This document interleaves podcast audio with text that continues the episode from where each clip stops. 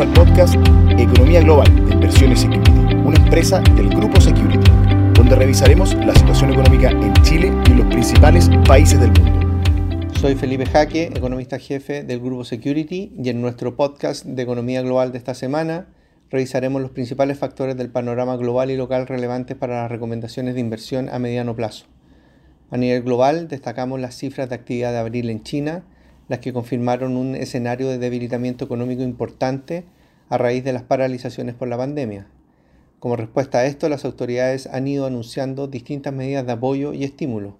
Durante la semana pasada, la autoridad monetaria anunció recortes en tasas de referencia claves que harían más fácil el acceso a financiamiento hipotecario y que se espera permitan mejorar el dinamismo de ese sector, el que ha estado golpeado de manera relevante desde el año pasado. Si bien es esperable que como consecuencia de la evolución de los casos de coronavirus se vaya gradualmente reabriendo la economía china, de no mediar un cambio en la política de manejo de la pandemia, la actividad económica seguiría contenida a corto plazo, lo que ha puesto una presión adicional sobre los precios de materias primas, en particular metales como el cobre. Por su parte, los riesgos a la baja para la actividad económica en Estados Unidos han continuado aumentando a medida que las condiciones financieras han vuelto menos expansivas y la confianza y perspectivas de los consumidores han disminuido de manera relevante.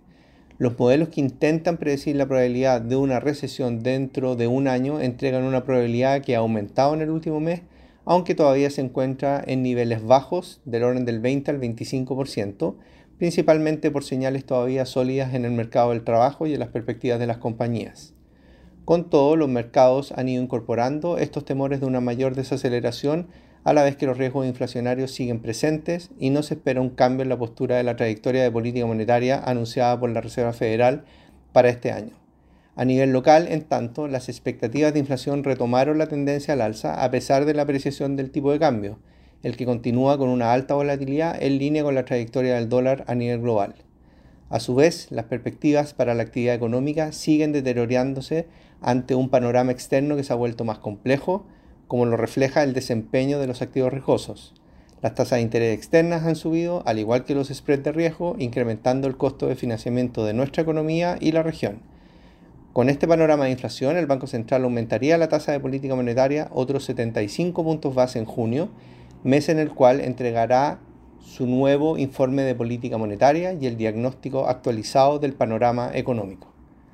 Recuerda que puedes seguirnos en nuestras redes sociales, nos encuentras como Inversiones Security en LinkedIn, Instagram, Twitter y Facebook. Te esperamos en una próxima sesión de nuestro podcast Economía Global.